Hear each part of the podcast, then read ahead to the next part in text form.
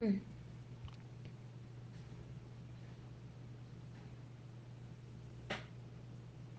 Jueves 6 de mayo, Evangelio según San Juan, capítulo 15, versículo del 9 al 11. La principal exigencia de la vida cristiana es el amor, cuyo fundamento es el amor con el que el mismo Cristo Jesús nos ama. Se trata de un amor tan intenso que lo llevó a dar su vida por nosotros a su vez, ese amor se fundamenta en el amor de Dios Padre. Así, entonces, cuando amamos a nuestro prójimo, nos vinculamos con el amor del Padre.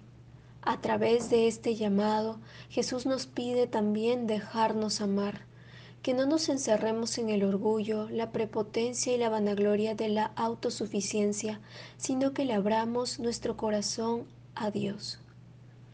Búscanos en la descripción del video. Sigue nuestras páginas, vengan y vean.